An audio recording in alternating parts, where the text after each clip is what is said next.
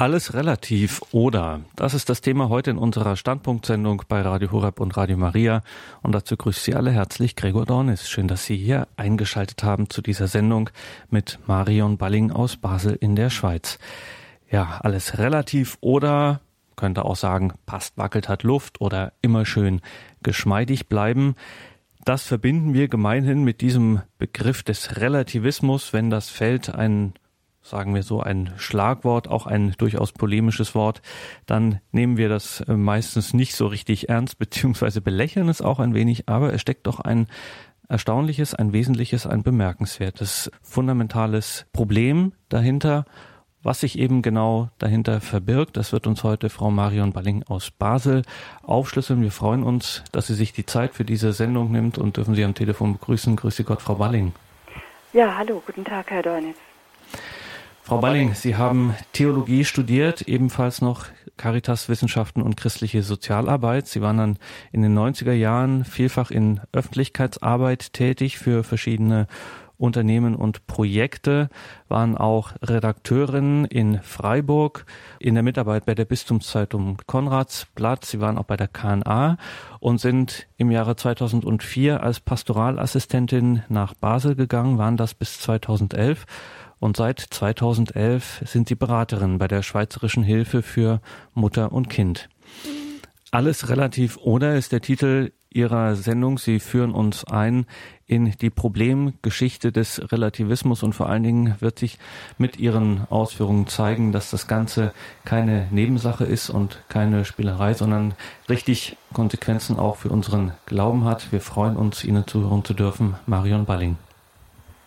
Ja, Guten Abend, liebe Zuhörerinnen, liebe Zuhörer. Alles relativ. In der Alltagssprache fällt eine solche Aussage häufig. Und es kann interessant sein, diesen Ausdruck, der so meistens gar nicht reflektiert gebraucht wird, einmal genauer zu betrachten. Bevor wir das tun, möchte ich allerdings mit einem Gebet beginnen und Gott bitten um die Gnade, dass all unser Denken, Tun und Handeln rein und im Dienste der Verherrlichung seiner göttlichen Majestät hingeordnet sein möge. Ehre sei dem Vater und dem Sohn und dem Heiligen Geist, wie im Anfang, so auch jetzt und alle Zeit und in Ewigkeit. Amen. Gegrüßet seist du, Maria, voll der Gnade, der Herr ist mit dir. Du bist gebenedeit unter den Frauen und gebenedeit ist die Frucht deines Leibes, Jesus. Heilige Maria, Mutter Gottes, bitte für uns Sünder, jetzt und in der Stunde unseres Todes. Amen. Maria, Sitz der Weisheit, bitte für uns. Ja, liebe Hörerinnen, liebe Hörer, Relativ und Relativismus, was ist das eigentlich? Relativismus als philosophische Denkrichtung, also in der reflektierten Form vom lateinischen Relatio, Verhältnis, Beziehung. Und das bedeutet, die Wahrheit von Aussagen, von Forderungen und Prinzipien ist immer von etwas anderem abhängig. Die Wahrheit von Aussagen steht also nie für sich, sondern ist bedingt. Es gibt keine absolute Wahrheit. Relativismus tritt in ganz verschiedenen Ausformungen auf. Auch unter dem Begriff Wahrheit wird vor allem heute Verschiedenes verstanden. Wir kommen im Vortrag noch darauf zurück. Jetzt im Christentum. Im Christentum ist die Wahrheit etwas Zentrales, denn Jesus sagt ja von sich im Johannesevangelium Kapitel 14, ich bin der Weg, die Wahrheit und das Leben. An vielen Stellen spricht Jesus von der Wahrheit. Unter anderem auch sagt er wiederum Johannes Evangelium, die Wahrheit wird euch frei machen. Dabei steht genau die Wahrheit heute vielfach unter Druck. Sie steht nicht nur unter Druck durch das glatte Gegenteil, also durch die Lüge, sie steht auch unter Druck durch den Relativismus. Der Relativismus ist eine Erscheinung, ein Phänomen, das in alle Bereiche unseres Lebens vorgedrungen ist. in die Medizin, in die Psychologie, Soziologie, Politik, Gesellschaftswissenschaften und sogar in die Theologie. Vielfach unbemerkt, denn nicht durchdacht, reicht der Relativismus hinein in unseren Alltag. Ein Blick in die Geschichte zeigt, schon in der Antike, im vierten, fünften Jahrhundert vor Christus ist der Relativismus zu finden, meistens in der Form des Skeptizismus. Das heißt also Skeptizismus, diese die Einstellung, die davon ausgeht, die Wirklichkeit, die Wirklichkeit ist gar nicht erkennbar. Gerade das Christentum hat den Skeptizismus und den Relativismus der Antike zurückgedrängt. Denn nach christlichem Verständnis ist Gott in Jesus Christus in einer ganz konkreten Zeit in die Geschichte eingetreten. Und zwar, um Zeugnis abzulegen für die Wahrheit. Das sagt Jesus, als er gefesselt vor Pilatus steht, als sein Leben dem Ende zugeht. Und das alles fand in einer konkreten Zeit an einem konkreten Ort statt, nämlich als das römische Reich mit der griechisch geprägten Kultur, die ihm innewohnte, auf dem Höhepunkt seiner Macht war als das römische Reich das Land Palästina, das Land, wo Jesus lebte, besetzt hatte. Und die, die das Christentum annahmen, kamen grundsätzlich aus allen Schichten. Doch gerade für die Intellektuellen der Antike, also für die Intellektuellen, für die Gebildeten der Zeit, war das Christentum anziehend so waren es gerade die griechisch Gebildeten, die philosophisch Gebildeten, die versucht haben, das, was in Jesus Christus geschehen war, auch denkerisch zu durchdringen. Zum Beispiel Justin, der Philosoph. Er ist gestorben im Jahr 165 nach Christus. Er und andere Philosophen sahen im Christentum die wahre Philosophie. Und sie sahen das entgegen dem damaligen Skeptizismus und entgegen dem damaligen Relativismus. Im vierten und fünften Jahrhundert nach Christus vor allem der Philosoph Augustinus, der ja die Theologie bis heute prägt, war zunächst Skeptiker. Das heißt, er bezweifelte, ob Wahrheit überhaupt erkennbar ist. Und er kam nach einer großen und langen Suchbewegung, an die er uns teilnehmen lässt in seinem Werk Confessiones, also Bekenntnisse, er kam zu dem Schluss, die Wirklichkeit ist erkennbar, die Wirklichkeit ist wahr und die Wahrheit ist ein Du, die Wahrheit ist Person. Wir werden später im Lauf der Sendung noch darauf zurückkommen, auf Augustinus. Wie also kam es dann wiederum zum Relativismus, zum Relativismus der Neuzeit? Der Philosoph Professor Josef Seifert führte aus, alle Krisen der Philosophie sind Krisen der Wahrheit. Konkret, es wird bezweifelt, dass die Wirklichkeit, die Wahrheit erkennbar ist. Also wiederum ein Skeptizismus. Also diese Skepsis im Hinblick auf das Erkennen und damit im Hinblick auf die Wahrheitsfähigkeit des Menschen führt zum Relativismus und zu einem Subjektivismus, wie wir dann im Lauf der Sendung sehen werden, zu einem Subjektivismus und zu einem Individualismus. Warum? Weil der Mensch bei seinem Erkennen nicht über sich selbst hinauskommt. Das, das sagt ja der Skeptizismus. Der Mensch kann die Wahrheit nicht erkennen. Er kommt nicht über sich selbst hinaus. Er wird quasi auf sich selbst zurückgeworfen. Er kommt nicht an die Wirklichkeit und an die Wahrheit heran. Einige Eckpunkte dieses Denkansatzes. Wir können das in dieser Sendung nur kurz streifen. Das ist ein riesiges Gebiet in der Geistesgeschichte Europas. Ein wichtiger Eckpunkt ist René Descartes. Er lebte von 1596 bis 1650 und war Mathematiker. Sein Ziel waren Aussagen, also Urteile, wie man das nennt, Aussagen, die mit der Genauigkeit der Mathematik getroffen werden können. Er machte den Zweifel zu seiner Methode. Nicht nur denkerisch, sondern das verstand er auch existenziell.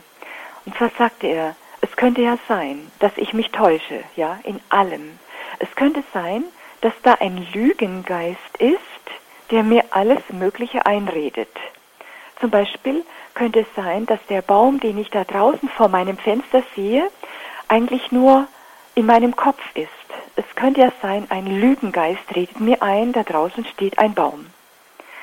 Und Descartes kam auch in einer längeren Denkbewegung dazu, ich kann zweifeln, ich kann alles bezweifeln. Ich kann nur nicht bezweifeln, dass ich hier sitze und dass ich zweifle.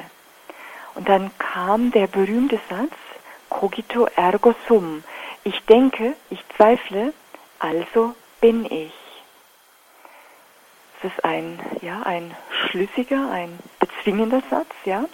Aber wenn man dabei stehen bleibt, wird gleichzeitig das Denken, also der Mensch, der, der nachdenkt, der, der zweifelt, wird völlig auf sich selbst zurückgeworfen. Wir sagen, also philosophisch ausgedrückt, das Subjekt im Erkenntnisvorgang wird auf sich selbst zurückgeworfen. Es kommt an das Objekt, also an den Baum, gar nicht heran. Es kommt zu einem Subjektivismus. Alles, was wir erkennen, was wir wahrnehmen, hängt von uns selbst ab. Es ist ein großer Einschnitt gewesen in der Geistesgeschichte des Abendlandes. Ein weiterer Eckpunkt auf diesem Weg in der Philosophie ist Immanuel Kant. Er lebte von 1724 bis 1804 und hier besonders mit seinem Werk Kritik der reinen Vernunft. Es ist zugegeben ein anspruchsvolles und auch ein aufwendiges Werk. Ich versuche es hier einfach auszudrücken. Kant sagt, der Mensch kann die Gegenstände, also die Dinge an sich gar nicht erkennen. Der Mensch erkennt nur die Erscheinung der Dinge. Also nicht die Dinge, also das, was wir erkennen, nicht der Gegenstand der Erkenntnis bestimmt den Inhalt der Erkenntnis, sondern der, der erkennt, also der hinschaut, der Mensch quasi, wir bringen den Gegenstand, so wie er uns erscheint, hervor. Also, um beim Beispiel des Baumes zu bleiben, wir bringen das, wie uns der Baum erscheint, selbst hervor. Und wir bringen das hervor durch bestimmte Strukturen, die in unserem Erkenntnisvermögen schon gegeben sind. Also wir erkennen immer nach bestimmten Strukturen und wir tragen diese Strukturen in die Gegenstände hinein. Also um im Beispiel des Baumes zu bleiben, wir erkennen, wir legen die Struktur in den Baum hinein, also in das, wie uns der Baum erscheint, hinein, in das Phänomen Baum. Also nach Kant ist die Wirklichkeit durch den Erkennenden, also durch das Subjekt, gesetzt. Der Baum vor meinem Fenster, den ich sehe. Ich kann ihn nicht erkennen, wie er an sich ist, sondern ich nehme ihn wahr, so wie er für mich ist. Ich erkenne immer nur das Ding für mich. Das Ding an sich, der Baum an sich, an das kommen wir nicht heran. Nach Kant bleibt die Wirklichkeit an sich für den Menschen unerkennbar. Das, was wir erkennen, ist ein Produkt unserer Subjektivität. Ja, ich weiß nicht, ob man das nachvollziehen kann. Es ist nicht ganz einfach. Das, was wir erkennen, das ist ein Ergebnis unserer Subjektivität. Das liegt, hängt zusammen mit den Strukturen, die im Erkenntnisprozess liegen die in uns liegen. Kant bedeutet, ich denke, das kann man so sagen, eine, eine Umwälzung für die Philosophie. Professor Seifert, der Philosoph, drückt es so aus. Die Philosophie Kants führte in eine Krise, auch in ihrer Wirkungsgeschichte. Sie führte hin zum Ende der Metaphysik. Metaphysik, ein zentraler Begriff in der Philosophie, bedeutet das, was hinter der Physis, hinter den erfahrbaren Dingen steht. Also Metaphysik, das, was hinter den greifbaren Dingen steht, hinter den Dingen steht, die wir anfassen, wiegen, messen können. Also Professor Seifert sagt, die Philosophie Kants, vor allem ihre Auswirkungen, führt zum Ende der Metaphysik. Und das hat weitreichende Konsequenzen bis heute, bis in unseren Alltag hinein, auch wenn das meistens gar nicht durchdacht, nicht reflektiert ist. Schon zu Zeiten Kants, für Zeitgenossen war für wahrheitssuchende Menschen die, ja, die Folgerungen Kants niederschmetternd. Zum Beispiel für Heinrich von Kleist. Er hatte sich mit Kant befasst und er schrieb in einem Brief an seine Verlobte Wilhelmine im Jahr 1801. Er schrieb das im Hinblick auf die Gedanken Kants. Wörtliches Zitat. Wenn alle Menschen statt der Augen grüne Gläser hätten, dann würden sie die Welt für grün halten. So die Ausführung Kants. Weiter Zitat. Der Gedanke, dass das, was wir wahrnehmen, nicht wirklich ist, hat mich im Heiligtum meiner Seele erschüttert. Wir können nicht entscheiden, ob das, was wir Wahrheit nennen, wahrhaftig auch Wahrheit ist oder ob es uns nur so erscheint. Also Heinrich von Kleist hat es genau erfasst. Wir können nicht entscheiden, ob das, was wir Wahrheit nennen, auch wahrhaftig Wahrheit ist oder ob es uns nur so erscheint. Kleist führt weiter aus, wörtliches Zitat, mein einziges, mein höchstes Ziel ist gesunken. Ich habe nun keines mehr. Zitat Ende der Skeptizismus, der ja, von Kant angeregt wurde oder wieder aufgenommen wurde, also der Zweifel letztlich an der Wahrheitsfähigkeit von uns Menschen, trieb Kleist in die Verzweiflung. Er beging schließlich Selbstmord. In den folgenden Jahrhunderten beziehen sich alle Denkrichtungen in irgendeiner Form auf Immanuel Kant und auf die Ableitungen aus ihm. Zum Beispiel der Positivismus. Der besagt nur die sinnlich wahrnehmbare Welt, nur das, was über die Sinne zu uns gelangt, ist Gegenstand von Wissenschaft. Also nur das empirisch Fassbare ist Gegenstand von Wissenschaft. Das bedeutet, Wissenschaft ist eingeschränkt auf Naturwissenschaft. Also nur Naturwissenschaft ist auch Wissenschaft. Im Englischen gibt es zum Beispiel für Wissenschaft und Naturwissenschaft ein und dasselbe Wort, Science. Das bedeutet zum Beispiel Erkenntnisse, die aus, meinetwegen aus unserem Inneren kommen, oder Erkenntnis auch, die über den Glauben zu uns kommt, ist nicht Gegenstand von Wissenschaft. Das hat weitreichende Konsequenzen, auch für die Theologie. Papst Emeritus Benedikt XVI. hat darauf hingewiesen. Er sagte, diese Gedanken des Positivismus sind auch in die Theologie gelangt. Er führt aus, diese Gedanken finden ihren Ausdruck zum Beispiel in der sogenannten liberalen Theologie des 19. und 20. Jahrhunderts. Einer ihrer Vertreter ist von Harnack. Der Kerngedanke bestehe darin, man müsse zum Menschen Jesus zurückkehren. Man müsse Abstand nehmen von der scheinbar philosophischen und theologischen Deutung, wie dem Glauben an die Gottheit Jesu und dem Glauben an die Dreieinigkeit Gottes. Ziel dieser liberalen Theologie ist es, das Christentum wieder mit der modernen Vernunft in Einklang zu bringen. Die Theologie muss in diesem Sinne wissenschaftlich sein, indem sie empirisch ist, indem sie zum Beispiel historisch kritisch ist, mit der historisch kritischen Methode der Bibelauslegung.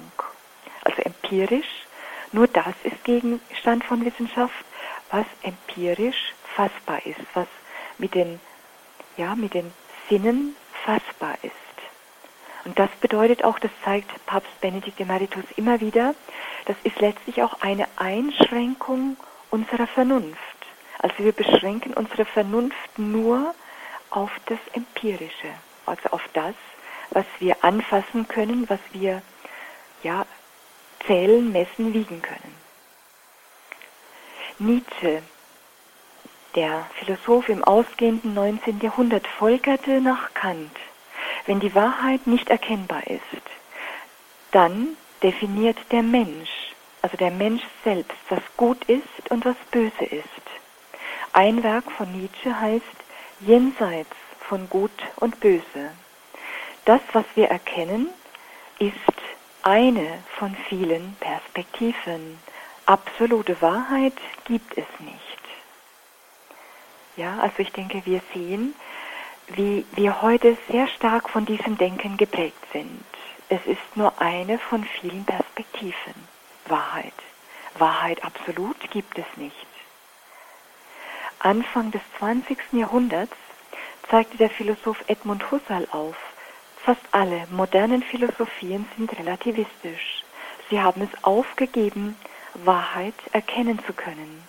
Sie gehen davon aus, der Mensch ist nicht wahrheitsfähig.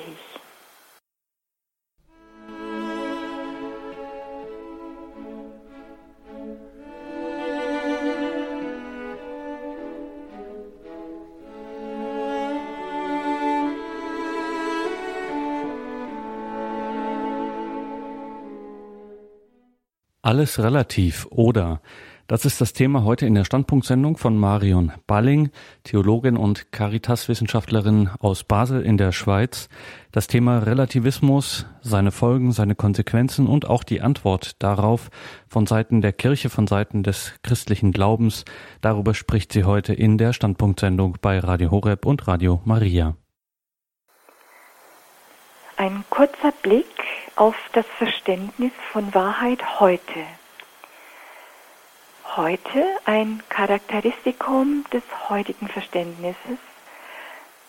In der Geisteswissenschaft nannte jemand einmal Abwesenheit. Also die Postmoderne sei geprägt durch Abwesenheit und zwar in doppelter Weise. Die Postmoderne verzichte weitgehend auf Wertung, das ist das eine, und sie verzichtet weitgehend auf das Annehmen einer absoluten Wahrheit. Das Anliegen der Postmoderne kommt oft aus einem hohen ethischen Anspruch.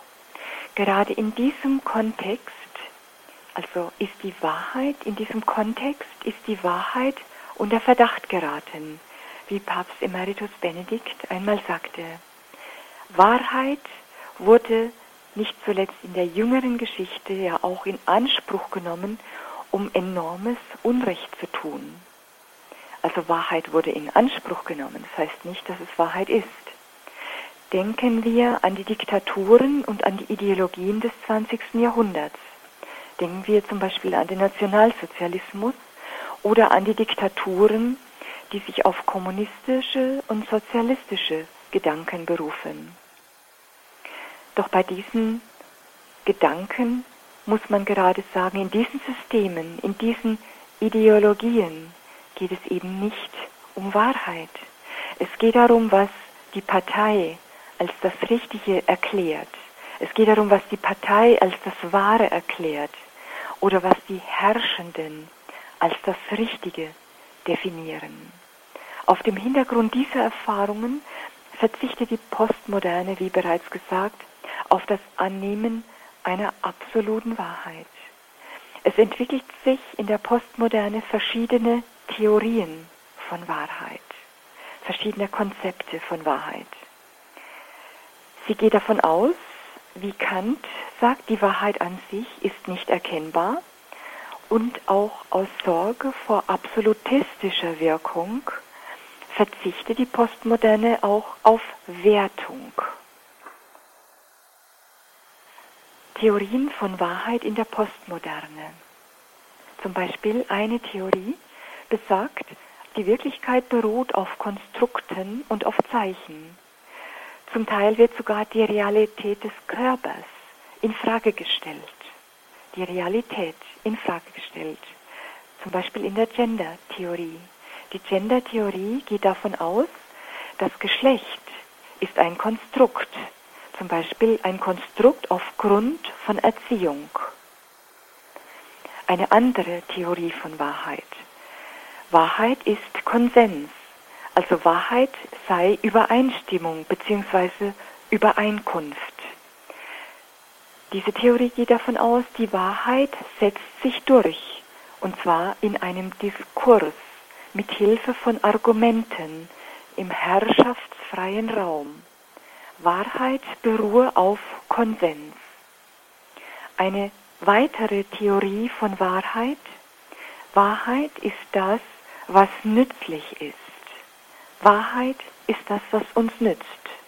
Also der Pragmatismus, der Utilitarismus, das, was wir nützen können, das, was uns nutzt. Liebe Hörerinnen, liebe Hörer, ich denke, wir merken gerade hier, wie schwierig es auf einmal wird für die Ethik, für Werte. Es gibt ja oftmals so die Meinung, Philosophie, das ist etwas Studiertes, etwas Abgehobenes, etwas, was nicht mit der Praxis zu tun hat.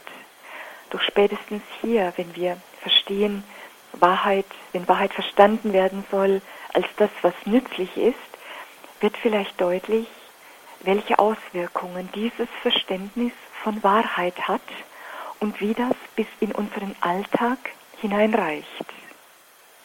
Wir sehen es im Großen in der Welt, wie schwierig zum Beispiel die Anerkennung oder die Verteidigung von Menschenrechten vor sich geht, wie schleppend oder wie lückenhaft dies ist in der Politik. Aber sehr deutlich dürfte die Fragwürdigkeit dieses pragmatischen Wahrheitsverständnisses werden, wenn es um den Umgang mit dem Leben selbst geht. Also dieses relativistische Wahrheitsverständnis zeigt auf einmal, wie schwierig der Umgang mit dem Leben ist. Wenn wir denken an den Schutz des Lebens in seinem Beginn oder wenn wir denken an den Schutz des Lebens an seinem Ende. So wird zum Beispiel der Schutz des ungeborenen Lebens, der Embryonenschutz, heute entschieden über ein Verständnis von Wahrheit als Konsens. Relativismus kommt oftmals unreflektiert auch in der Sprache zum Ausdruck. Zum Beispiel, wenn so gesagt wird, so gemeinhin, das ist meine Wahrheit. Für mich stimmt das. Für dich stimmt vielleicht etwas anderes. Das ist letztlich Relativismus, der dahinter steckt. Es ist uns, denke ich, oft gar nicht bewusst, wie sehr unser Lebensgefüge, unser Alltag geprägt ist von Relativismus in all seinen Ausformungen. So ist der Relativismus und war eine der großen Sorgen der letzten Päpste und auch des heutigen Papstes Franziskus. Papst Emeritus Benedikt zum Beispiel sagte in der Konklaveansprache, aus dem er dann als Papst hervorging, ich zitiere, es ist eine Diktatur des Relativismus entstanden, die nichts als endgültig anerkennt und als letztes Maß nur das eigene Ich gelten lässt. Zitat Ende. Auch Papst Johannes Paul II. drückte immer wieder seine Sorge über den Relativismus aus in seinem großen Werk Fides et Ratio, dieser Enzyklika, die er verfasst hat. Er sagt darin unter anderem, er wies darauf hin, welche Auswirkungen das hat.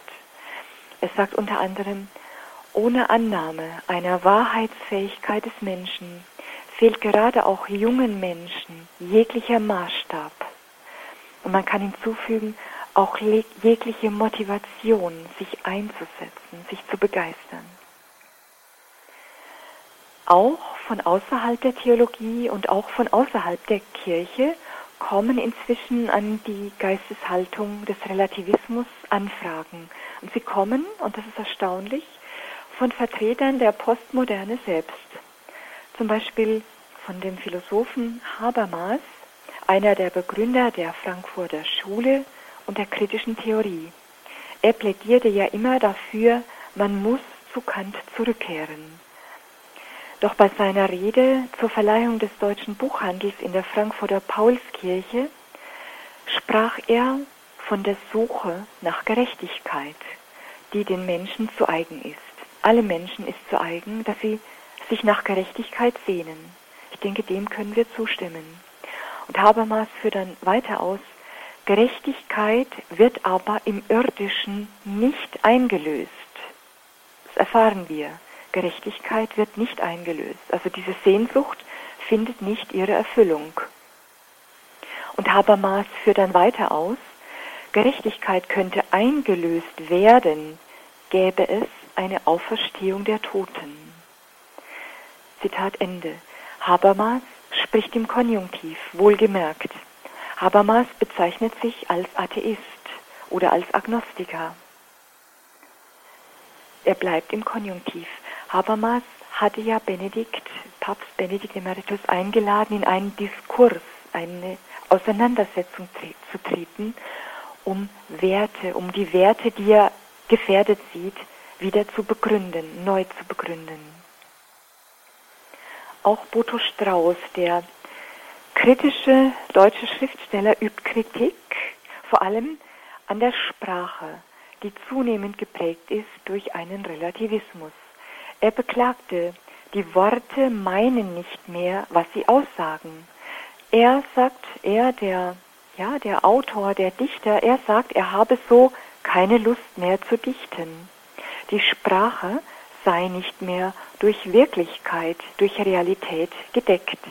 Er beklagte, es werde Wortmüll produziert, also wörtlich, es werde Wortmüll produziert. Er beklagt die Leere, die Unverbindlichkeit der Sprache. Und er sagt, die große Ausnahme für eine Gefülltheit der Sprache, für eine Sprache, die mit Realität gefüllt ist, die große Ausnahme ist für ihn die Feier der Eucharistie. Bodo Strauß sagt, dort bewirken die Worte, was sie aussagen. Es ist bemerkenswert ein Bodo Strauß, der sich als Atheist verstand oder so auftrat, die Eucharistie als Beispiel anführt. Dort bewirken die Worte, was sie aussagen. Wo also nun ist der Ausweg aus einer Denkbewegung, die zunehmend aus Konstrukt besteht, aus Relativem besteht, in der die Wirklichkeit relativ ist konstruiert ist. Es ist die Frage, gibt es etwas außerhalb von uns, was nicht von uns kommt? Gibt es etwas, das uns in eine Verbindlichkeit hineinnimmt? Gibt es etwas, was auf uns zukommt und was eine absolute, eine unbedingte Antwort von uns verlangt? Das ist die Frage.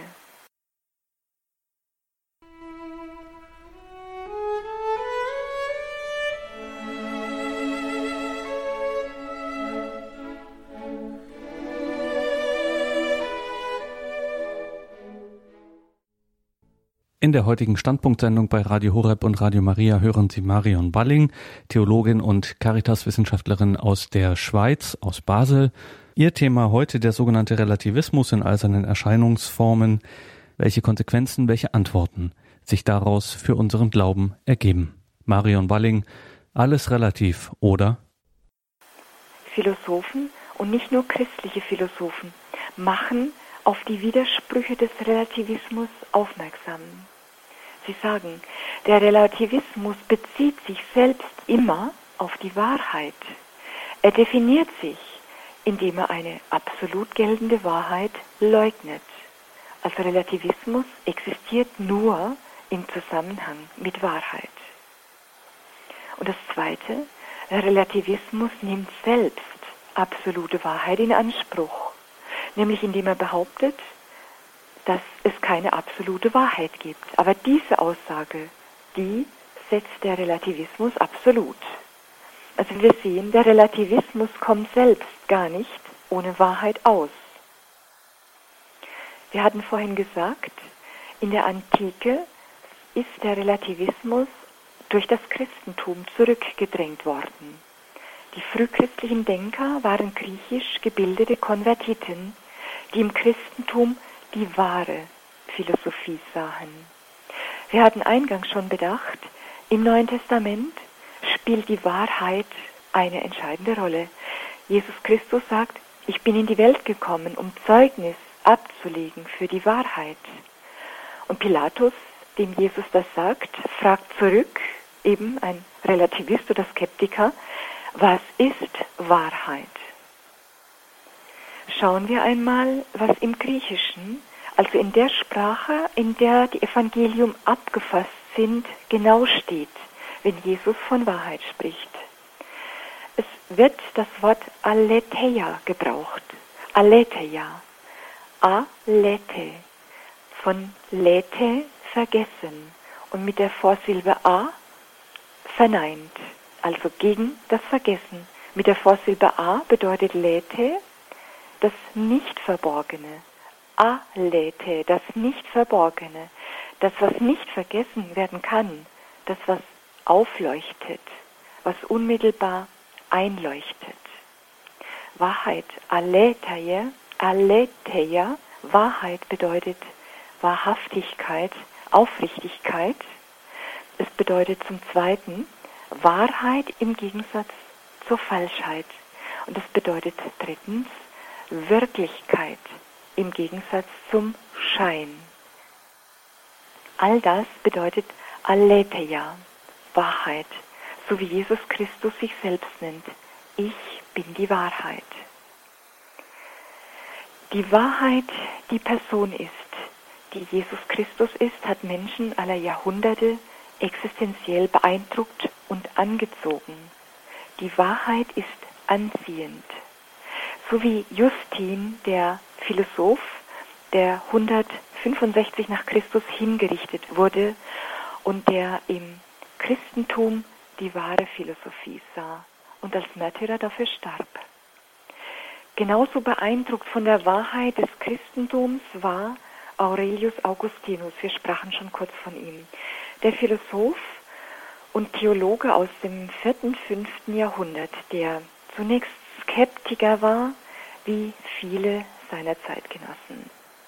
Wahrheit wurde benutzt, also er war Rhetor, ausgebildet in der Philosophie seiner Zeit. Er war Advokat und konnte die Wahrheit nutzen, ja, um, wie man manchmal sagt, das Falsche zum Richtigen zu machen. Also er hatte das gelernt quasi in seiner Ausbildung als Advokat. Aber er fand nicht zur Ruhe. Und er drückte sein Anliegen so aus. Was sucht der Mensch? Was sucht der Mensch mehr als die Wahrheit? Er fragte sich, was ist Wahrheit? Was ist wirklich? Und er erlebte das, was uns mit den Sinnen zugänglich ist. Man würde heute sagen, was empirisch zugänglich ist.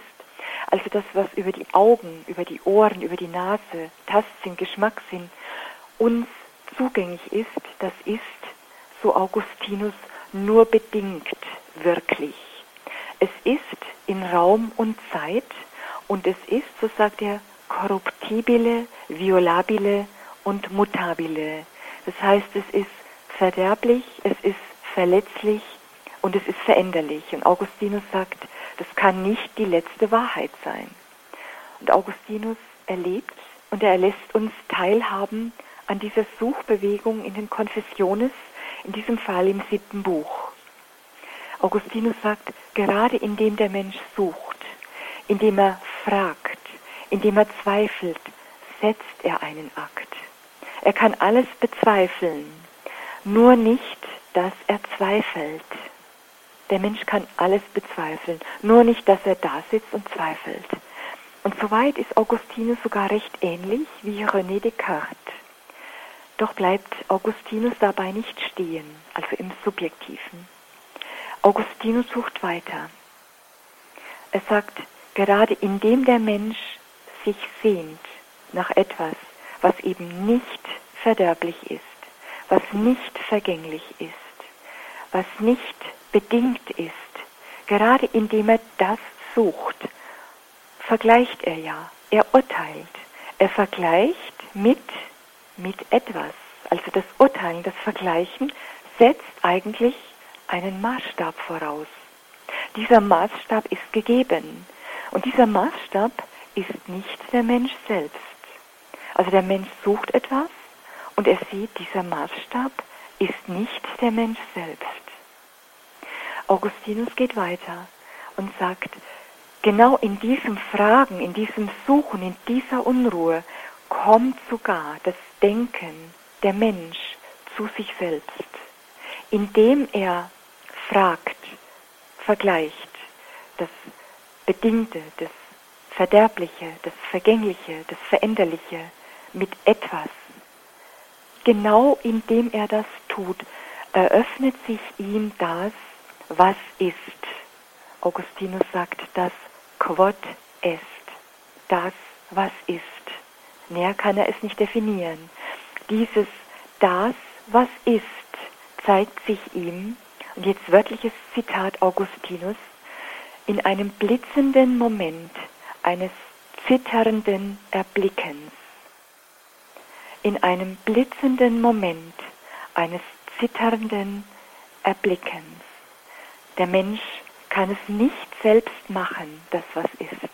Der Mensch kann es nicht festhalten. Aber er weiß in diesem Moment, das, wonach er sucht, die absolute Wahrheit, die ist. Es ist das, was ist. Das, was ist, das eigentliche Sein, würden die Philosophen sagen. Und eben dadurch, dass der Mensch danach sucht, erschließt sich es ihm. Also er empfängt es. Also Augustinus würde sagen, die Wahrheit findet ihn. Er empfängt die Wahrheit. Und auch für Augustinus gilt, das Wahre ist das Wirkliche, die Wirklichkeit ist wahr und die Wahrheit ist erkennbar. Schauen wir auf das Wahrheitsverständnis bei Thomas von Aquin, dem großen Lehrer und Philosophen des Mittelalters, der bis heute prägend ist für die Theologie. Nach Thomas von Aquin ist Wahrheit ad equatio intellectus et rei. Das heißt, das Angleichen des Verstandes und des Dinges, also der Sache. Etwas freier übersetzt, das Übereinstimmen von unserem Denken oder unserer Aussage mit der Sache. Also Wahrheit ist, wenn das, was wir denken oder aussagen, mit der Sache an sich übereinstimmt. Zum Beispiel, also am Beispiel des Baumes zu bleiben. Wenn ich jetzt sage, vor meinem Fenster steht ein Baum, dann ist das wahr, wenn dort wirklich ein Baum steht. Das ist das Wahrheitsverständnis von Thomas von Aquin. Also faszinierend einfach, wie ich finde. Ähm, Wahrheit ist ad equatio intellectus et rei. Das ist Übereinstimmung von Denken oder Aussage mit dem Gegenstand. Und ein zweites ist interessant bei Thomas von Aquin. Nach Kant gibt es ja nur einen Erkenntnisgewinn aufgrund von dem, was über die Sinne zu uns kommt. Bei Thomas von Aquin gibt es einen Gewinn an Erkenntnis, der über das hinausgeht, was über die Sinne, über die Erfahrung zu uns kommt, also was gleichsam aus dem Äußeren zu uns kommt. Thomas von Aquin in seiner Lehre über das Sein sagt, alles Seiende, alles was ist, also alles was ist, ist geradezu geschaffen, vom Intellekt erkannt zu werden. Es ist einsehbar, es ist intelligibel. Thomas von Aquin hat zwei Erkenntnisordnungen unterschieden, ganz kurz dazu. Und zwar sagt er die Erkenntnis durch die natürliche Vernunft. Dazu gehört der ganze Bereich dessen, was wir anfassen können, das Empirische, was wir ja, zählen, wiegen, messen können, also das, was auch die Naturwissenschaft erforscht. Aber zur natürlichen Erkenntnis gehört auch die Erkenntnis der Existenz Gottes. Thomas von Aquin sagt, Gott kann mit den Mitteln unserer natürlichen Vernunft, also mit dem Verstand, erreicht werden. Also es ist vernünftig, an Gott zu glauben. Und zwar sagt er, aufgrund der Ordnung der Natur, aufgrund der Geordnetheit der Schöpfung kann mit den Mitteln der Vernunft auf den Schöpfer geschlossen werden. Er bezieht sich auf Römer 1, 21 und auf das Buch der Weisheit. Das heißt es, es kann aus der Ordnung der Schöpfung auf den Schöpfer geschlossen werden, sogar mit Sicherheit. Es kann, es drängt sich nicht auf. Also die Existenz Gottes ist durchaus vernünftig. Das andere aber, das innere Wesen Gottes, das ist nicht mehr der natürlichen Vernunft zugänglich. Er spricht dann von der übernatürlichen Vernunft, also der übernatürlichen Erkenntnis durch den Glauben. Der Glaube, sagt Thomas von Aquin, vermittelt uns eine Erkenntnis der übernatürlichen Ordnung, die uns durch die Offenbarung, also durch die Heilige Schrift und durch die Glaubenslehre der Kirche gegeben ist. Aber das ist auch eine Erkenntnis, die übernatürliche Erkenntnis. So wie wir für die natürliche, ja, für unser natürliches Leben einen Organismus haben, so haben wir fürs übernatürliche Leben auch einen übernatürlichen Organismus. Und das ist der Glaube. Er vermittelt uns eine Erkenntnis der übernatürlichen Ordnung. So Thomas von Aquin. Im Gegensatz zu Immanuel Kant ist Thomas von Aquin ein Realist.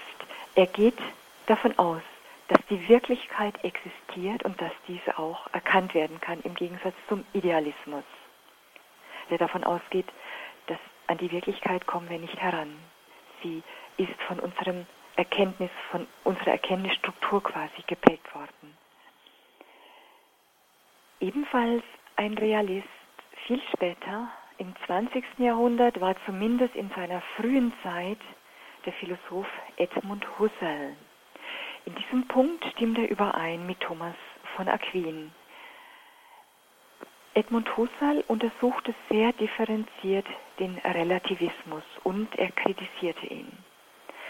Er entwickelte eine Methode, die Phänomenologie, die phänomenologische Methode, die Dinge zu betrachten. Und zwar die Dinge, also die Phänomene, die Dinge, das Objekt der Erkenntnis zu betrachten, so wie sie sich zeigen, als Phänomen, deshalb Phänomenologie. Edmund Husserl wollte zurück zu den Dingen, also zum Objekt der Erkenntnis. Also rufen wir uns Erinnerung, das, was quasi Kant ähm, ja verneint hat, dass wir an es herankommen, also das Objekt der Erkenntnis, an das kommen wir gar nicht heran. Husserl sagt jetzt, ich will dieses Ding untersuchen. Ich will das mit einer bestimmten Methode erreichen. Zurück zum Objekt, sagt Husserl. Und er hat damit eine ähnliche Umwälzung eingeleitet in der Geschichte der Philosophie wie Kant. Und Husserl kommt zu dem Schluss mit seiner Methode der Phänomenologie. Er sagt, es ist evident, es ist einleuchtend, dass Wahrheiten selbst sind, was sie sind. Wahrheit ist, ob wir sie einsehen oder nicht. Also die, das Objekt, Wahrheit ist ob wir sie, ob wir an sie herankommen oder nicht, aber sie ist, ob wir sie einsehen oder nicht. Und es sagt weiter, er differenziert weiter, er sagt, nicht wir legen unsere Struktur, die in unserem Verstand ist, in unserem Erkenntnisvorgang quasi ist, in die Dinge hinein, sondern auch auf der Seite des Erkenntnisgegenstandes, auf der Seite des Objektes sind und wirken logische Strukturen. Und das ist um ja, epochemachend, eigentlich umwälzend. Wieder die Konzentration auf das Objekt und auch sagen, es ist dort nicht nur das, was wir hineinlegen, sondern auch dort sind logische Strukturen, die auf uns wirken.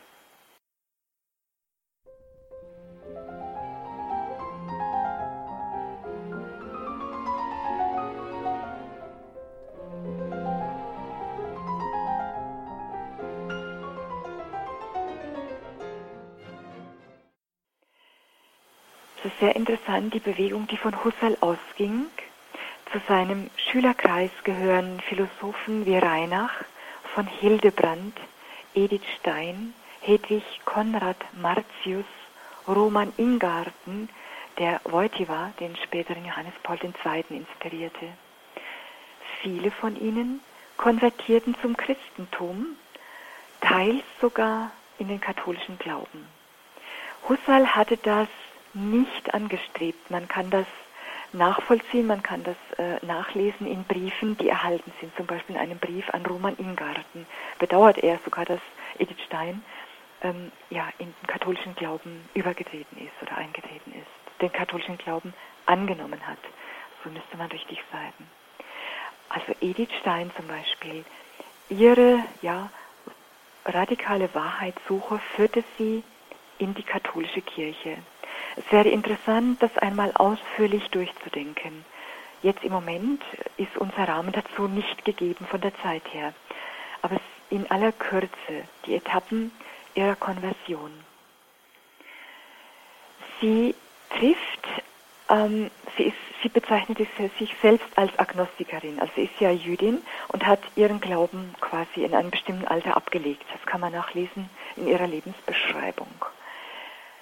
Sie sagt dann, aber auf ihrer Suche, bei ihrer Suche traf sie irgendwann auf das Phänomen des religiösen Menschen. Also obwohl sie selbst sich als nicht religiös bezeichnete, sagte sie, ich konnte nicht mehr an dem Phänomen des religiösen Menschen vorbeigehen. Und zwar wurde das inspiriert durch eine Frau, die sie beobachtete. Sie war in einer Kirche und ähm, sie sah, wie eine Frau vom Marktplatz hereinkam, trug einen Korb bei sich und setzte sich vor den Tabernakel. Und Edith Stein beschrieb, sie nahm wahr, als würde die Frau mit jemandem sprechen, als hätte die Frau ein wirkliches Gegenüber, als spräche die Frau mit einer Person. Und das beeindruckte sie. Dann ein zweites war sehr einschneidend für Edith Stein. Sie war befreundet mit Reinach, Adolf Reinach, und äh, mit, mit dem Philosophen, der auch sehr interessant ähm, gearbeitet hat über das religiöse Phänomen. Es ist interessant nachzulesen. Sogar über das religiöse Erleben hat er versucht zu beschreiben, objektiv zu beschreiben. Er ist in die protestantische Kirche ähm, ja, konvertiert. Er ist gefallen im Ersten Weltkrieg und Edith Stein reiste zur Witwe Reinachs um ihr zu helfen und um ihr helf zu helfen, den Nachlass des Mannes zu ordnen und um ihr beizustehen. Und sie erwartete eine gebrochene Frau. Aber sie traf eine Frau, die ganz aus dem Glauben an die Auferstehung lebte, die aus dem Glauben an die Auferstehung Jesu Christi ganz tiefe Kraft und Frieden schöpfte in dieser Situation, in der ihr Mann umgekommen war. Und Edith Stein schrieb, es eröffnete sich mir die Welt des Religiösen. Und schließlich dann, was immer genannt wird als ausschlaggebend dann für die Konversion, wobei es da mit Sicherheit viele Schritte gab, auch im Denken, in der Beschäftigung mit Reinach und so weiter. Der letzte ja, Schritt muss gewesen sein, als Edith Stein die wieder der heiligen Therese von Avila las, die Lebensbeschreibung, also ihre eigene Lebensbeschreibung, die der Therese von Avila. Es ist nicht genau klar, was genau aus der Vida Theresas Edith Stein bewogen hat, in die katholische Kirche einzutreten. Vielleicht ist es das Kapitel 40 der Vida von Therese von Avila. Im Kapitel 40 beschreibt Teresa von Avila, wie sie Jesus Christus als Wahrheit erlebt, wie sie die Wahrheit als eine Person erlebt. Und zwar so, dass sie gar nicht mehr drum herum kommt, das anzunehmen. Sie wird quasi überwältigt von der Wahrheit. Christus als die Wahrheit. Sehr interessant. Ich empfehle es, Kapitel 40 der Wieder der Heiligen Theresa einmal zu lesen. Die ganze Wieder ist lesenswert. Und Edith Stein sagt oder soll gesagt haben nach der Lektüre, das ist die Wahrheit. Das ist die Wahrheit. Und sie soll sich dann ein den Katechismus gekauft haben und ein Messbuch gekauft haben und das studiert haben und dann um die Taufe gebeten haben. Sehr interessant ist weiter auszuführen, aber dazu fehlt jetzt im Moment die Zeit. Wir gehen einfach weiter zur Philosophie Edith Steins, die ja bei Husserl gelernt hat, die Phänomenologie und sie weitergeführt hat. Nach Edith Stein wird Erkenntnis wieder ein Empfangen. Wahrheit existiert. Wahrheit ist zugänglich. Es ist das genaue Gegenteil der Bewegung von Kant. Rufen wir uns in Erinnerung, Kant sagt ja, das, was wir wahrnehmen, das Phänomen, ist eine Wirkung unserer eigenen Subjektivität. Also salopp ausgedrückt, wir stülpen dem Gegenstand das über, was wir erkennen. Also wir legen unsere Struktur in den Gegenstand hinein. Und Edith Stein sagt das genaue Gegenteil. Wir empfangen das, was ist. Erkenntnis ist ein Empfangen. Sie stimmt darin überein mit Augustinus. Doch Edith Stein hat die Philosophie des, der Aufklärung durchlaufen. Also sie hat die Aufklärung, den Rationalismus, den Empirismus durchlaufen, den Idealismus durchlaufen. Mit dem Handwerkszeug der Phänomenologie nähert sich Edith Stein dem Objekt. Es ist ein Prozess des Ausschließens von allen möglichen Vorurteilen, vorgefassten Urteilen, die der Erkennende in Bezug auf das Objekt hat. Also eine andere Bewegung wie Kant. Sie schließt quasi aus. Epoche, Stück für Stück nähert sie sich dem Objekt. Und wir wissen, oder viele von Ihnen, liebe Hörer, wissen, dass Edith Stein Karmelitin wurde und sie hat dann im Karmel ihre Studien weitergeführt. Endliches und ewiges Sein. Sie arbeitet darin auch intensiv über die Werke ihres Ordensvaters, des Karmeliten Johannes vom Kreuz. Und Johannes vom Kreuz hat in seinen Untersuchungen über das Verhältnis von Glaube und Vernunft herausgearbeitet. Der Glaube ist das Werkzeug für die Erkenntnis der übernatürlichen Welt. Und weiter, der Glaube veredelt das menschliche Denken, veredelt die menschliche Vernunft. Und das verarbeitet Edith Stein. Die menschliche Vernunft kommt durch den Glauben zu ihrer Vollendung. Und so will Edith Stein die Philosophie, also die Wahrheitssuche, öffnen für die Welt des Glaubens, für die Welt des Übernatürlichen. Sie schreibt, als wörtliches Zitat, Philosophie, Wahrheitssuche. Philosophie will Wahrheit in möglichst weitem Umfang und von möglichst großer Gewissheit. Wenn der Glaube Wahrheiten erschließt, die auf anderem Weg nicht zu erreichen sind, so können wir, also die Philosophie, auf die Glaubenswahrheiten nicht verzichten. Also nochmal kurz ausgedrückt, wenn wir wirklich Wahrheit suchen, und wenn es Wahrheit gibt, die nur über den Glauben erreichbar ist, dann können wir auf die Glaubenswahrheit nicht verzichten. Das Edith Stein. Nur ganz kurz ein Zeitgenosse Edith Steins, Peter Wust, rang ebenfalls nach Objektivität im Erkennen. Und er plädierte ebenfalls dafür, die Philosophie, das Denken für den christlichen Glauben zu öffnen, weil damit die Vernunft weitergeführt wird. Und Peter Wust sagt wörtlich, Beten macht objektiv. Liebe Hörerinnen, liebe Hörer, wir kommen zum Ende unserer Sendung über den Relativismus und Wahrheitsfrage. Es ist das große Anliegen der Päpste, der letzten Päpste, zum Beispiel, wie bereits gesagt, vom Papst Emeritus Benedikt, der immer wieder dafür plädiert, die Vernunft zu öffnen, die Vernunft weiten zu lassen durch die Wahrheit des Glaubens. In seiner Rede vor dem Deutschen Bundestag lud er dazu ein. Also er sagte den Politikern, den, äh, dem Parlament, die Vernunft, eine Vernunft, die nur ihren Bezugspunkt in sich selbst hat, ist wie ein Haus ohne Fenster. Diese Vernunft kreist nur um sich selbst.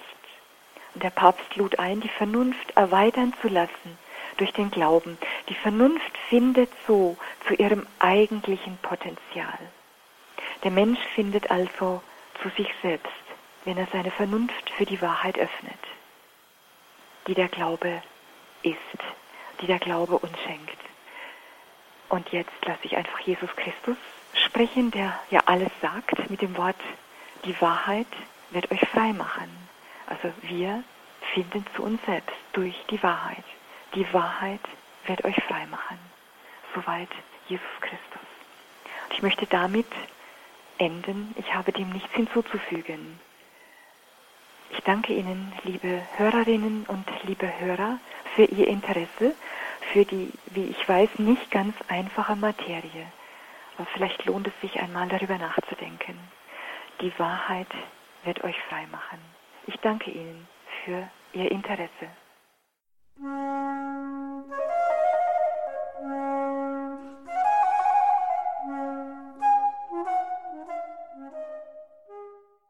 Alles relativ, oder?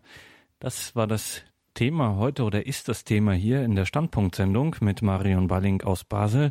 Frau Balling, vielen Dank für Ihre Ausführungen, für Ihre Erläuterungen und dass Sie uns dieses Thema des Relativismus und unserer Fähigkeit zur Wahrheit, die uns, wie Sie am Ende gesagt haben, frei machen wird, Einblicke gegeben haben, Hintergründe geschildert. Vielleicht können wir an der einen oder anderen Stelle nochmal einhaken. Also am Schluss, als Sie über Edith Stein sprachen und über die Methode, der sie sich angenähert hat, um zur Wahrheit zu gelangen, das war ja die vom Prozess des Ausschließens von Vorurteilen. Dass man eben die Vorurteile Stück für Stück abbaut, um dann an das zu kommen, was man, wo man nichts mehr abbauen kann, wo dann eben die Wahrheit ist.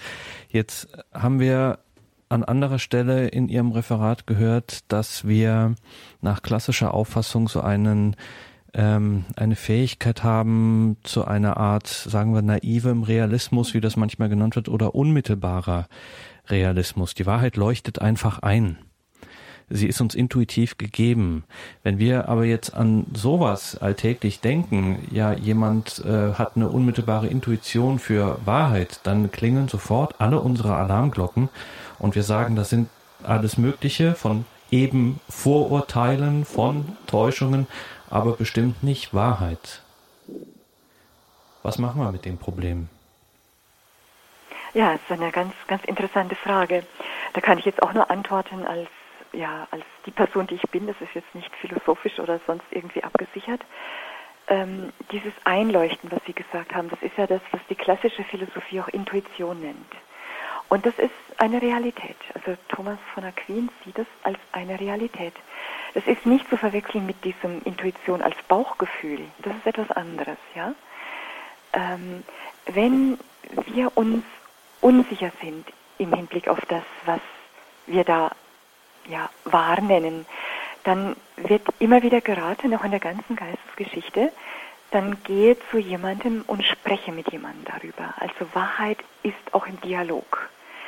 Und in diesem großen Dialog, wie es auch Augustinus geschildert hat, mit Gott letztlich und auch Edith Stein. Also wenn eine Unsicherheit da ist, ob das, was uns da ja, intuitiv einleuchtet, dann eine Person aufsuchen, die ja weise ist. Das redet uns ja auch die Schrift, fragt weise, einen Weisen um Rat.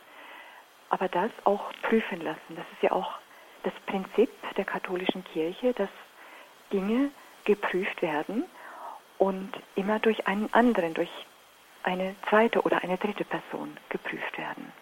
Ist damit Ihre Frage beantwortet? Damit ist die Frage beantwortet und zugleich haben Sie mir auch eine kleine Stallvorlage gegeben, weil dieses Prüfen, da käme doch jetzt, äh, das wäre doch jetzt die Einfallstür des Relativisten, wo er sagte, aha, seht mal an, ihr müsst jetzt auch prüfen, ihr müsst auch äh, von Fehlern bereinigen, Bedingtheiten abbauen und ähm, genau das wäre doch jetzt die Stelle, wo man ganz intensiv Relativist werden könnte um äh, eben nicht der Täuschung anheimzufallen, wie das ja bei Descartes und anderen äh, intendiert war, äh, um zu sagen, na gerade weil ich so ein Interesse daran habe, ähm, den Dingen genau auf die Schliche zu kommen, darf ich eigentlich zu keinem Zeitpunkt davon ausgehen, dass ich jetzt hier irgendwo auf eine endgültige Wahrheit gestoßen bin, weil dann bin ich schon in die Falle getappt. Gut, endgültige Wahrheit in diesem Sinn ist ja auch eigentlich nur ganz wenig. Das, also endgültige Wahrheit, Augustinus nennt es das Quod est, also das, was ist. Und diese Wahrheit ist Person. Das ist auch bei Edith Stein so.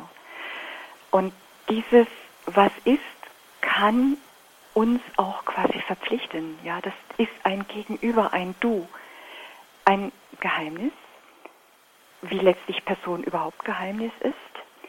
Aber es ist etwas, was uns verpflichten kann.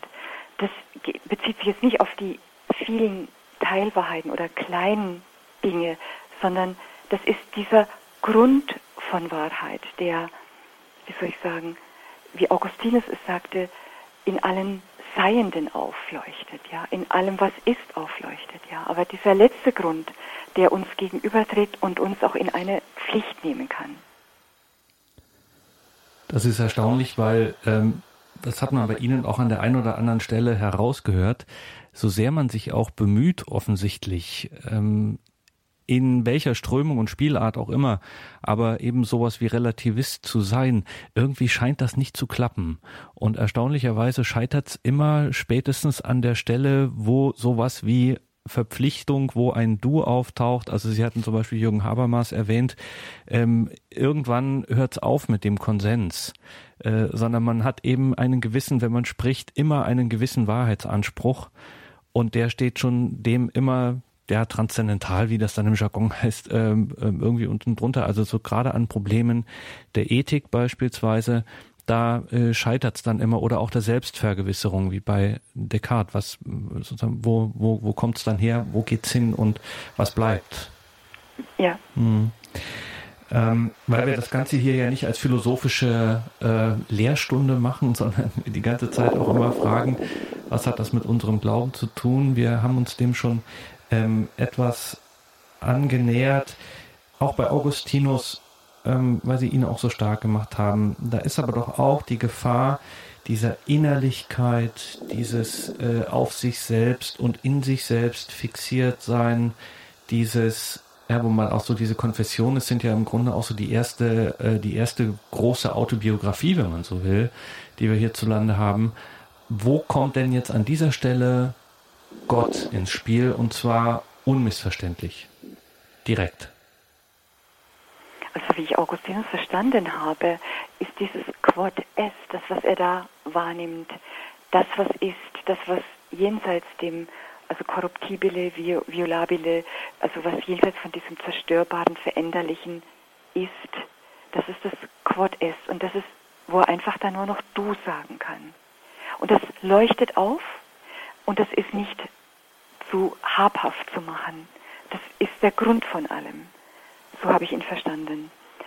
Und weil Sie sagen, es ist wie eine, ja, es ist eine Selbstbetrachtung, ähm, dieses Quod est ist letztlich leuchtet in allen Dingen auf. Abgestuft natürlich, also nicht in einem pantheistischen Sinn. Das ist der Grund von allem. Es ist letztlich der Logos, von dem Johannesevangelium die Rede ist. Also das der Logos, der, durch den alles geschaffen worden ist. Also die Wirklichkeit, das Wahre, durch das alles geworden ist. Also da, im Anfang war das Wort, durch das Wort ist alles geworden. Also alles, was ist, in diesem leuchtet der Logos auf, also der, das, ist, das Quod ist und kann auch einen Anspruch an uns herantragen.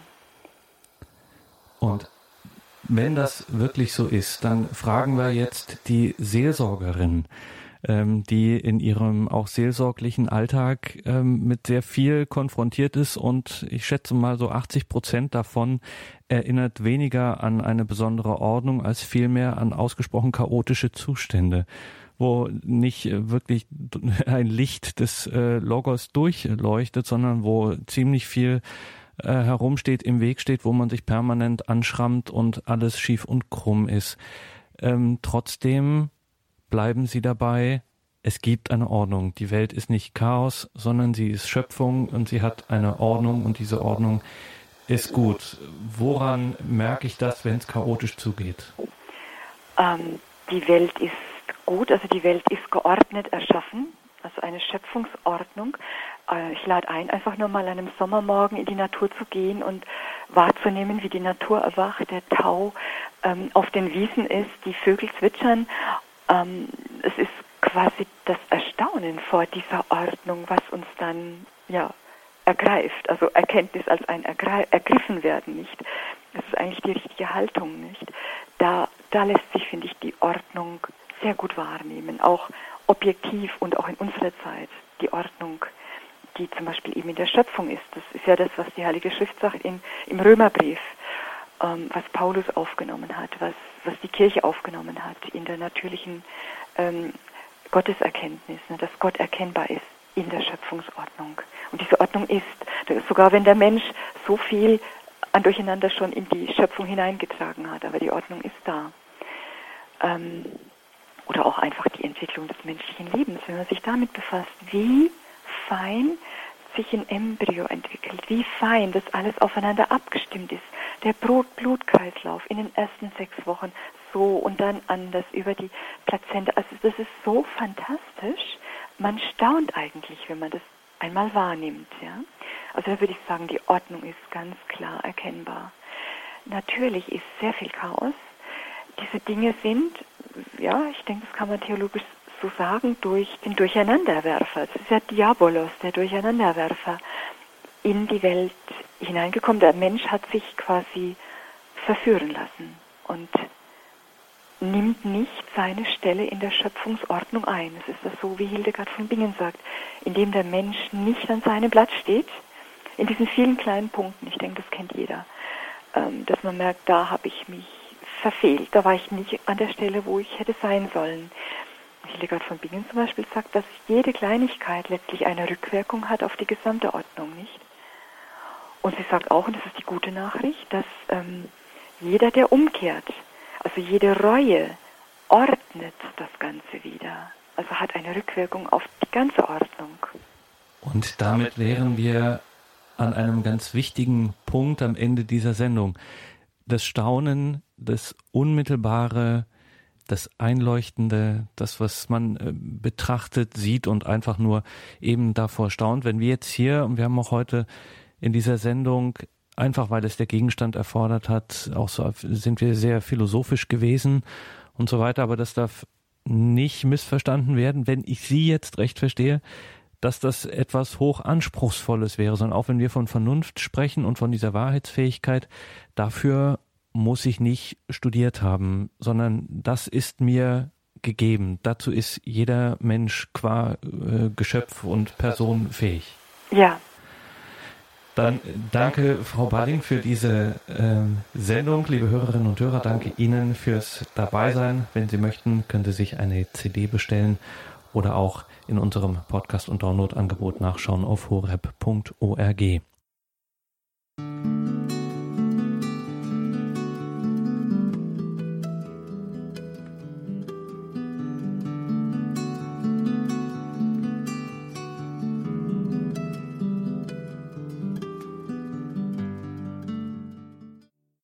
Liebe Hörerinnen, liebe Hörer, ich, ich bin dankbar und bin froh, wenn wir miteinander noch die, das Gebet zum Heiligen Geist sprechen können, der die Wahrheit ist und der uns auch einführt in alle Wahrheit, wie Jesus das sagte im Johannesevangelium.